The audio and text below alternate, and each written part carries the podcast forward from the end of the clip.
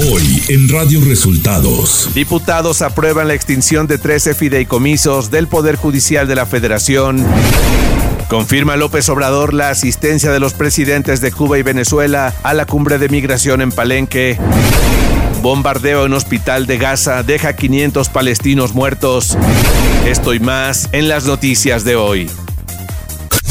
Este es un resumen de noticias de Radio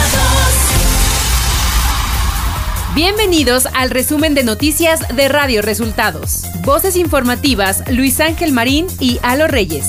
Quédese con nosotros, aquí están las noticias. La mañanera. En la conferencia de este miércoles, el presidente López Obrador dio a conocer la lista de presidentes y primeros ministros que ya confirmaron su asistencia a la cumbre sobre migración que organiza para el domingo 22 de octubre en Palenque, Chiapas. Van a estar los presidentes de Centroamérica, del Caribe. Está confirmado el presidente Díaz Canel de Cuba, el presidente Petro, eh, la presidenta Xiomara de Honduras, el primer ministro de Haití, eh, el presidente Maduro, vienen, viene también el presidente de Ecuador, el presidente de Guatemala, hasta ahí, sí, hasta ahora.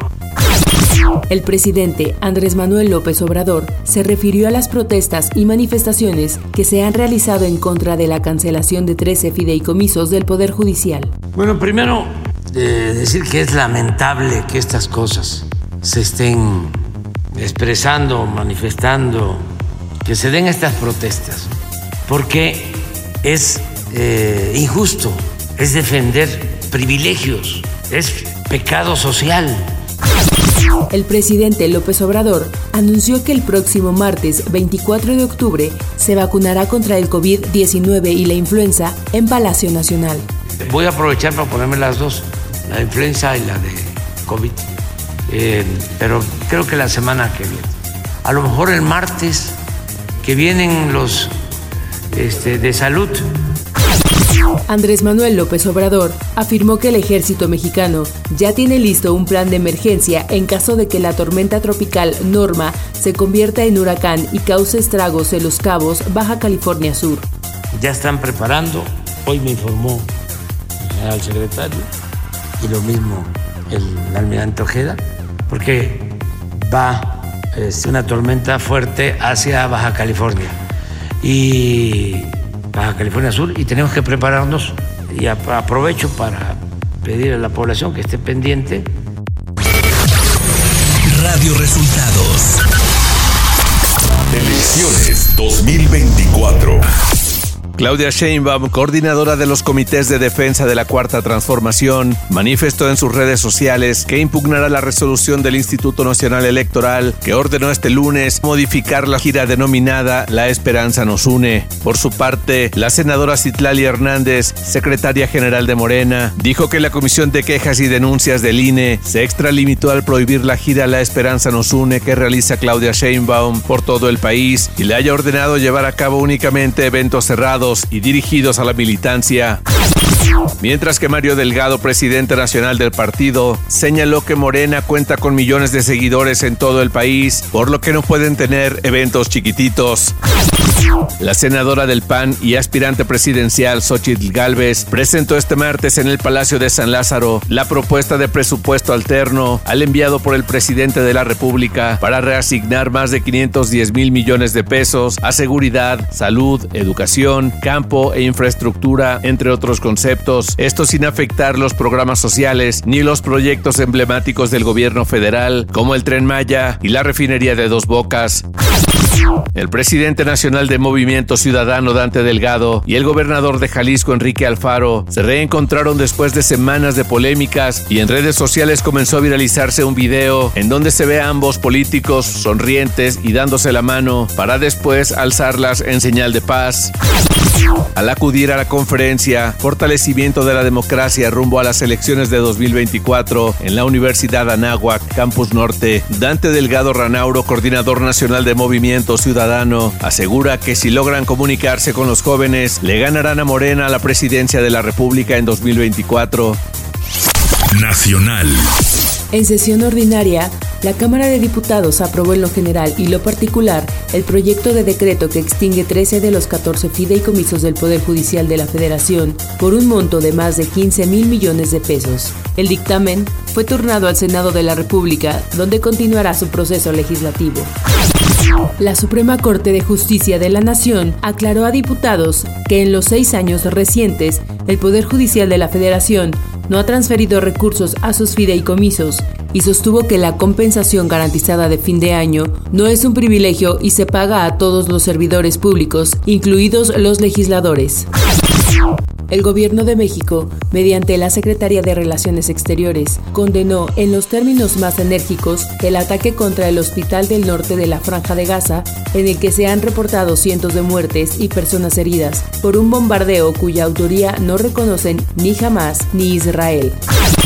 El presidente Andrés Manuel López Obrador envió a la Cámara de Diputados la iniciativa para extinguir y liquidar la Agencia de Noticias del Estado de México, Notimex, al considerar que la diversidad de fuentes que proporcionan información en tiempo real evidencian que se puede prescindir de una agencia estatal de información y que en consecuencia ya cumplió con su objetivo. Ciudad de México. El gobierno capitalino habilitó un portal para recibir propuestas y opiniones sobre la peatonalización del Zócalo con la finalidad de que sea un proyecto colectivo y social para mejorar el espacio público más importante de la Ciudad de México. Información de los estados. A 90 años de prisión fueron sentenciados los militares que hace más de 13 años asesinaron a Jorge Antonio Mercado Alonso y Javier Francisco Arredondo Verdugo, ambos estudiantes del Tecnológico de Monterrey. Aunque el juez José Reynoso Castillo dictó una sentencia de 90 años contra cinco militares por el delito de homicidio calificado con agravante de ventaja, el sistema judicial solo permite que se cumplan 60 años. Bruno Plácido Valerio, líder de la Unión de Pueblos y Organizaciones del Estado de Guerrero, agrupación indígena que integra a una de las autodefensas de mayor relevancia en la entidad, fue asesinado a balazos la tarde de este martes en Chilpancingo. El ataque ocurrió poco después de las 4 de la tarde, afuera de las oficinas centrales de la Secretaría de Salud de Gobierno del Estado, ubicadas sobre la avenida Rufo Figueroa, una de las vialidades de mayor tránsito de la ciudad en la colonia Burócratas. La noche de este martes, autoridades de Chiapas lograron acuerdos con la población de la frontera Corozal y Nueva Palestina en la zona lacandona del municipio de Ocosingo, en Chiapas, culminando con la liberación de ocho policías que permanecían retenidos desde el pasado jueves 12 de octubre.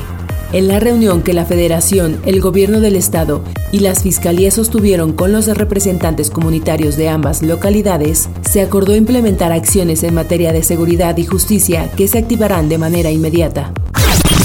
Este martes por la tarde, en la cabecera municipal de Santa María del Oro, Nayarit, se reportó el incendio de una bodega en la que acopiaba combustible y se temía que afectara a viviendas a su alrededor. Las llamas se extendieron metros hacia afuera y dejaron calcinado un vehículo que se encontraba estacionado cerca de ahí. Vecinos del lugar alertaron a las autoridades porque temían que las llamas alcanzaran dos domicilios cercanos. En uno de ellos se ubica un toril. Economía. El presidente de la Cámara Nacional del Autotransporte de Carga, Canacar, Miguel Ángel Martínez Millán, confirmó que las revisiones exhaustivas realizadas por Texas en sus puentes fronterizos a transportistas mexicanos fueron eliminadas desde este 17 de octubre. El directivo señaló que recibieron la notificación y agradeció al gobierno de México por su intervención para solucionar el problema. Martínez Millán dijo que pudo constatar que no se están realizando las revisiones en los puentes Córdoba, Guadalupe, Zaragoza y Colombia. Clima.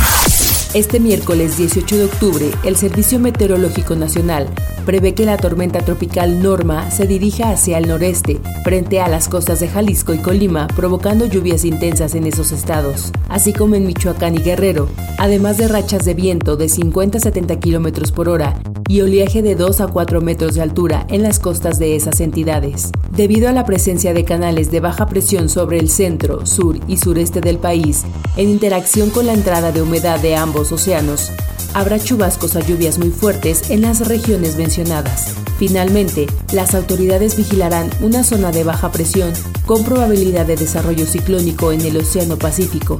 Se localizará al sur de las costas de Chiapas. Radio Resultados Internacional. Más de 500 personas perdieron la vida y varias quedaron heridas tras un bombardeo de Israel al hospital Ali Arab en Gaza, indicó el Ministerio de Salud de ese territorio palestino. La oficina de prensa del gobierno de Hamas en Gaza se sumó a la denuncia, afirmando que cientos de personas quedaron atrapadas bajo los escombros del hospital, por lo que las autoridades denunciaron esto como un crimen de guerra. Por su parte, el secretario general de la ONU, Antonio Guterres, dijo este martes estar horrorizado por el asesinato de cientos de palestinos civiles en el hospital de la ciudad de Gaza. Guterres recordó que los hospitales y el personal médico están protegidos por la ley humanitaria internacional. A lo largo de este martes se llevaron a cabo manifestaciones contra las sedes diplomáticas de Israel y Estados Unidos en varias partes del mundo tras el bombardeo a un hospital de Gaza. Las más grandes manifestaciones tuvieron lugar en Estambul, Turquía, y también se han presentado incidentes en la Embajada de Estados Unidos en Líbano y en la de la misma nación norteamericana en Irak, en la de Israel en Jordania y en las de Francia y Reino Unido en Irán. Además, miles de personas se concentraron en la noche del martes frente al consulado de Israel en Canadá para protestar contra la masacre causada por el bombardeo de un hospital en la franja de Gaza. Hezbollah pidió un día de ira sin precedentes contra Israel y llamó a la población a que salga a las al considerar que las denuncias ya no son suficientes. Esto después del bombardeo de Israel contra el hospital Al-Jalí en Gaza, que dejó más de 500 palestinos muertos. Hasta aquí el resumen de noticias de Radio Resultados. Voces informativas Luis Ángel Marín y Alo Reyes.